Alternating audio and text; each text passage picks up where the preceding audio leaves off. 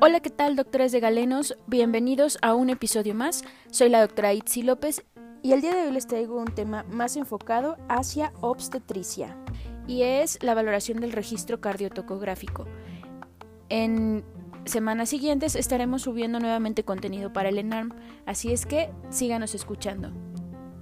Y bueno, ya entrando en el tema, debemos saber que el objetivo principal de la vigilancia intraparto es disminuir las tasas de morbi, mortalidad fetal y materna.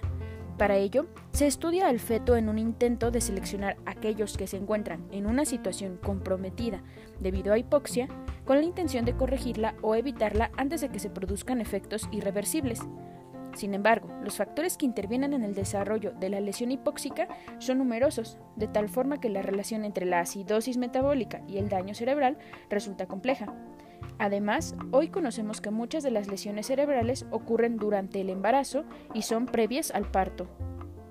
Para la interpretación de los trazados cardiotocográficos se precisa conocer la base fisiopatológica de los mecanismos de compensación fetales frente a distintos tipos de insultos hipóxico-isquémicos, además de reconocer los patrones que sugieren un fallo progresivo de los mecanismos de compensación del feto.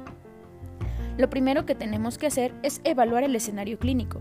El objetivo es evaluar la susceptibilidad del feto a una lesión por hipoxia durante el parto, valorando las características tanto de la madre como del feto, en cuanto a la madre, debemos valorar los antecedentes personales, enfermedades médicas como hipertensión arterial o enfermedades de tejido conectivo, síndrome antifosfolípidos, etc. Antecedentes obstétricos que tenga una cesárea previa, un abrupto previo. Y patología obstétrica actual como preeclampsia, diabetes gestacional, infecciones, fiebre, etc. En cuanto al feto, debemos valorar siempre la edad gestacional, el sexo, enfermedades previas, síndromes, malformaciones y patología actual como arritmias, infecciones o anemia, determinando los factores de riesgo durante el parto, riesgo de hipoxia, riesgo de infección o riesgo de daño cerebral previo. Valorar el registro cardiotocográfico inicialmente. El objetivo será detectar si el feto presenta alguna afectación que requiera la extracción inmediata antes de dejar progresar el trabajo de parto.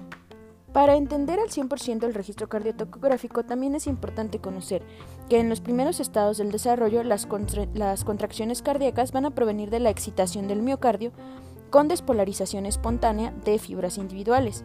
Inicialmente la frecuencia cardíaca es, fetal es relativamente rápida, de hasta 170 a 180 latidos por minuto, siendo el ritmo regular. Probablemente el impulso se conduce de manera retrógrada de ventrículo a la aurícula primitiva.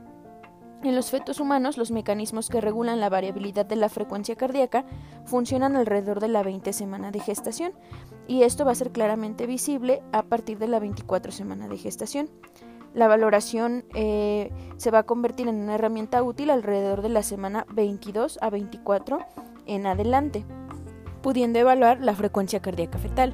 Sin embargo, para tener una valoración eh, precisa tanto del sistema nervioso simpático o parasimpático ya en su madurez completa, podemos eh, valorar el registro cardiotocográfico a partir de la semana 29-30 en adelante. Entonces, en algunas bibliografías podremos encontrar que incluso se puede tomar el registro cardiotocográfico a partir de la semana 32. Recordemos que el sistema nervioso simpático y parasimpático nos van a dar el control de la frecuencia cardíaca fetal. Entonces es importante este, conocerlos eh, y saber que la estimulación del sistema nervioso simpático nos va a ayudar a aumentar la frecuencia cardíaca fetal, es decir, nos va a, a provocar aceleraciones. Este efecto va a estar dado por la liberación de catecolaminas la respuesta que nos va a dar va a ser prolongada, de acuerdo al nivel de catecolaminas liberadas y pues al tiempo que se requiera para eh, metabolizar, esta, la, metabolizar las hormonas. La regulación simpática pues este va a producir también efectos en otros lugares, en el sistema cardiovascular, en el cerebro y en otros órganos, pero todos estos efectos se van a conjuntar para poder modular la respuesta de la frecuencia cardíaca fetal. ¿Por qué? Porque lo que va a pasar en el feto es una respuesta a ciertos estímulos, es decir, a cosas extrínsecas al feto, aunque no extrínsecas como tal al propio embarazo. Y la regulación parasimpática, pues aquí el sistema nervioso parasimpático es el más importante regulador de la frecuencia cardíaca fetal pero su inicio y su efecto van a ser al contrario de la regulación simpática a corto plazo. Entonces, regulación simpática a respuesta prolongada a largo plazo, regulación parasimpática, respuesta a corto plazo. La regulación parasimpática pues va a tener un efecto mediado por la liberación de acetilcolina desde las terminaciones nerviosas parasimpáticas en la región de los nódulos sinusal y auriculoventricular. La regulación parasimpática nos va a dar las desaceleraciones frecuentemente. La inervación parasimpática es la que provoca las variaciones en la frecuencia cardíaca fetal a más corto plazo. A diferencia del sistema nervioso simpático, en el parasimpático va, va a ser este bidireccional y el incremento de la estimulación del parasimpático nos va a causar la disminución de la frecuencia cardíaca fetal. El decremento en la estimulación del mismo, es decir, si está disminuido la estimulación del parasimpático, entonces incrementa la frecuencia cardíaca fetal. La mayoría, si no es que todas las variaciones agudas en la frecuencia cardíaca fetal van a surgir como resultado de la fluctuación del trayecto del nervio vago. La interpretación de la respuesta de la frecuencia cardíaca fetal en la salud de enfermedad puede ser influenciada por la madurez o inmadurez del sistema nervioso parasimpático fetal. Es por eso que es importante conocer que la respuesta por estímulos intrínsecos como movimientos fetales está definitivamente asociada a aceleraciones de la frecuencia cardíaca fetal en fetos a término. Entonces es importante conocer esta fisiología para poder entender en qué edades necesitamos tomar un registro cardiotocográfico. Bien, ahora sí, vamos a entrar como tal a la interpretación del registro. Para una mayor facilidad en la interpretación tenemos ciertas eh, definiciones que fueron desarrolladas por guías que han eh, referenciado cómo corresponde cada una de ellas. Primero, pues las características del registro, que es la frecuencia cardíaca fetal basal, y se trata de la media de la frecuencia cardíaca fetal, que se va a aproximar a incrementos de 5 latidos por minuto durante un periodo de 10 minutos, que va a excluir aceleraciones, desaceleraciones y periodos de variabilidad marcada. Para considerarla debe durar un mínimo de 2 minutos en un segmento de 10 minutos. Entonces nuestra frecuencia cardíaca fetal será aquella que no tenga este, que tenga incrementos de alrededor de 5 latidos por minuto y que dure 2 minutos en nuestro trazo de 10 minutos. En caso contrario, se va a definir como frecuencia cardíaca fetal indeterminada. En registros que no se pueda definir por ser inestable, habrá que revisar los segmentos previos para determinarla y puede ser necesario evaluar periodos más largos. La frecuencia cardíaca fetal normal tiene un valor entre 110 y 160. Los fetos pretérmino tienden a tener valores límite alto entre este rango, por lo que decíamos del sistema simpático y parasimpático, eh, y los posttérmino en el límite bajo, es decir, cercanos a los 110. Algunos expertos consideran los valores de normalidad entre 110 y 150. Sobre todo esta definición de 110 y 150 se encuentra en la FIGO eh, del 2015. Es importante averiguar la frecuencia cardíaca fetal basal normal para cada feto, en particular, pues revisando los registros previos, si es que existen, o eh, revisar la historia clínica. ¿Cuándo vamos a definir taquicardia? Pues cuando sea arriba de 160 latidos por minuto durante más de 10 minutos. No podemos hablar de taquicardia si no tenemos la duración de 10 minutos. Y bradicardia, la frecuencia cardíaca fetal por debajo de 100, 110 latidos por minuto durante más de 10 minutos. Valores entre 90 y 110 pueden objetivarse en fetos normales, especialmente en gestaciones, como decíamos, post-término. Entonces también hay que valorar la edad gestacional de nuestro feto. Es vital confirmar que no se esté registrando el latido materno y que la variabilidad esté conservada. Esto nos lo dice el NICE del 2014. En este caso será necesaria la supervisión de un adjunto senior para clasificar el registro como normal. Ahora, la variabilidad se va a definir como la oscilación de la frecuencia cardíaca fetal que corresponde a la media de la amplitud de banda en un segmento de un minuto, según la FIGO 2015. Las fluctuaciones deberán ser registradas en amplitud y en frecuencia, y la variabilidad se va a expresar en latidos por minuto. Va a ser normal cuando tenga una amplitud de banda de 5 a 25 latidos por minuto, reducida cuando sea debajo de 5 latidos por minuto durante más de 50 minutos en la línea basal o de más de 3 minutos durante las desaceleraciones. según la FIGO 2015. La variabilidad ausente o silente será la amplitud de banda indetectable, con o sin desaceleraciones, y la variabilidad aumentada o patrón saltatorio será la amplitud de banda que supera los 25 latidos por minuto durante más de 30 minutos.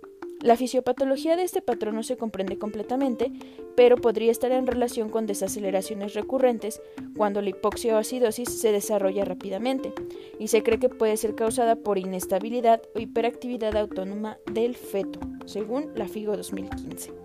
En caso de identificarse durante la segunda fase del parto o durante desaceleraciones, es probable que requiera una actuación urgente. Un patrón saltatorio que dure más de 30 minutos puede indicar hipoxia, incluso en ausencia de desaceleraciones. Y por último, un patrón sinusoidal, que se va a tratar de una ondulación regular y suave que recuerda a una onda sinusoidal precisamente, con una amplitud de entre 5 y 15 latidos por minuto y una frecuencia de 3 a 5 ciclos en un minuto. Este patrón dura más de 30 minutos y requiere ausencia de aceleraciones. La base fisiopatológica del patrón sinusoidal no está completamente filiada, pero se sabe que ocurre en asociación a anemia fetal severa, pues puede verse en casos de isoinmunización anti-D, hemorragia materno-fetal, síndrome de transfusión feto-fetal y ruptura de basa previa. También ha sido descrito en casos de hipoxia fetal aguda, infección, malformaciones cardíacas e hidrocefalia o gastrosquisis, según la FIGO 2015. Otra de las características importantes a valorar en el registro son las aceleraciones, que son incrementos abruptos de la frecuencia cardíaca fetal, del inicio al pico en menos de 30 segundos, de más de 15 latidos por minuto de amplitud y que duran más de 15 segundos, pero menos de 10 minutos. Antes de las 32 semanas, la amplitud y duración de las aceleraciones puede ser menor a 10 segundos y 10 latidos por minuto de amplitud. Una aceleración debe iniciar y volver a la línea basal estable. Si se evidencian aceleraciones coincidentes con las contracciones uterinas, especialmente durante la segunda fase del trabajo de parto, hay que descartar que se esté registrando la frecuencia cardíaca materna, debido a la que la frecuencia cardíaca fetal desacelera con la contracción y la materna típicamente aumenta. Después hablaremos de las desaceleraciones, que es un descenso en la frecuencia cardíaca fetal por debajo de la línea basal de más de 15 latidos por minuto y que dura más de 15 segundos. Se considera que son una respuesta refleja para disminuir el gasto cardíaco cuando el feto es expuesto a estrés hipóxico o mecánico, para ayudar a mantener el metabolismo aeróbico del miocardio. Vamos a hablar de desaceleraciones tempranas, las que eh, la frecuencia cardíaca que disminuye y vuelve a la línea basal de forma gradual del inicio del nadir, más de 30, mayor o igual de 30 segundos, y que coincide con las contracciones de forma especular y conserva la variabilidad dentro de la contracción. Suelen aparecer en la primera fase del trabajo de parto eh, tardía y segunda fase, y se cree que son secundarias a la compresión de la cabeza fetal. No traducen hipoxia o acidosis. Desaceleraciones variables. Tienen forma de V y muestran una rápida caída, del inicio del nadir menos de 30 segundos, seguido de una rápida recuperación a la línea basal. Esta rapidez es debida a la compresión umbilical e implica que no permite valorar la variabilidad durante la contracción. Son variables en cuanto a tamaño, eh, forma y relación con las contracciones uterinas. Las desaceleraciones variables constituyen la mayoría de las desaceleraciones durante el trabajo de parto y traducen una respuesta mediada por varoreceptores, al incrementar la presión arterial, como ocurre con la compresión del cordón umbilical. También pueden ocurrir o en asociación con la estimulación periférica de quimioreceptores. Las desaceleraciones variables se asocian raramente con hipoxia o acidosis, a menos que adquieran una forma de U, con variabilidad reducida o muy aumentada dentro de la desaceleración, y o que su duración supere los 3 minutos. Se dice que cumplen criterios de 60 si dos o más de los siguientes se cumplen. Disminución de 60 latidos por minuto o más, llegar hasta 60 latidos por minuto o menos y que duren 60 o más segundos. También hablaremos de desaceleraciones tardías. Estas tienen un inicio o recuperación a la línea basal muy gradual y o disminución o incremento de la variabilidad intradesaceleración. Ocurren cuando pasan más de 30 segundos entre el principio y el nadir o entre el nadir y la recuperación. Cuando las contracciones están correctamente registradas, las desaceleraciones tardías empiezan más de 20 segundos después del inicio de la contracción. Tienen el nadir después del acme y la vuelta a la línea basal después del final de la contracción. Estas desaceleraciones indican una respuesta a hipoxia fetal mediada por quimioreceptores. En un registro cardiotocográfico sin aceleraciones y con una variabilidad disminuida, la, definición de desaceleraciones tardías también es la que incluye aquellas con una amplitud de 10 a 15 latidos por minuto. Y por último, en cuanto a desaceleraciones, hablaremos de desaceleraciones prolongadas. Son aquellas que duran más de 3 minutos, probablemente que están mediadas por quimioreceptores y por tanto indican hipoxia. Las que superan los 5 minutos con una frecuencia cardíaca fetal mantenida de menos de 80 y variabilidad reducida dentro de la desaceleración están frecuentemente asociados con hipoxia y acidosis fetal aguda y requieren una intervención urgente.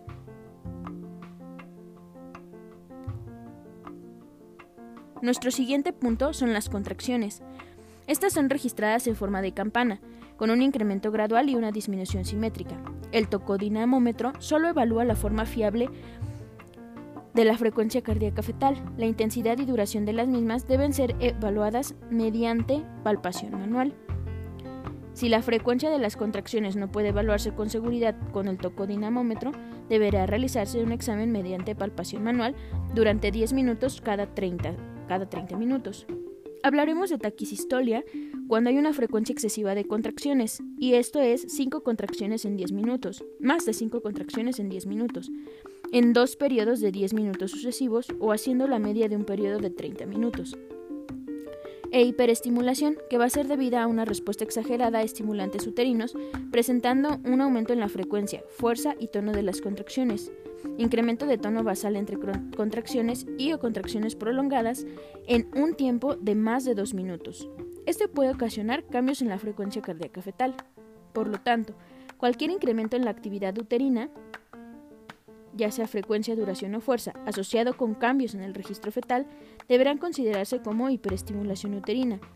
Puede también darse raramente en casos sin estimulantes uterinos, pero se usará indistintamente para referirse a actividad uterina espontánea o por hiperestimulación. Y por último hablaremos de los estados de actividad fetal, que se refieren a periodos de quiesencia fetal, por ejemplo, sueño activo o vigilia. La quiesencia fetal va a reflejar el sueño profundo, sin movimientos oculares. El sueño fetal profundo puede durar hasta 50 minutos y se asocia con una frecuencia cardíaca fetal estable, muy raramente aceleraciones y variabilidad en el límite bajo de la normalidad. Sueño activo, que es la segunda. Movimientos rápidos oculares. Este es el estado fetal más frecuente y se traduce en el registro como presencia de algunas aceleraciones y variabilidad conservada. Y por último, la vigilia. El desvelo activo es raro y lo vemos en el registro cardiotocográfico como presencia de múltiples aceleraciones y variabilidad normal. Las aceleraciones pueden llegar a ser tan frecuentes que cueste trabajo determinar la frecuencia cardíaca fetal. La alternativa de diferentes estados de comportamiento, que es el cycling, eh, es un signo de bienestar neurológico y ausencia de hipoxia o acidosis. La transición entre los diferentes estados es más evidente después de la semana 32 a 34 de gestación, por lo que hablábamos, por la maduración del sistema nervioso.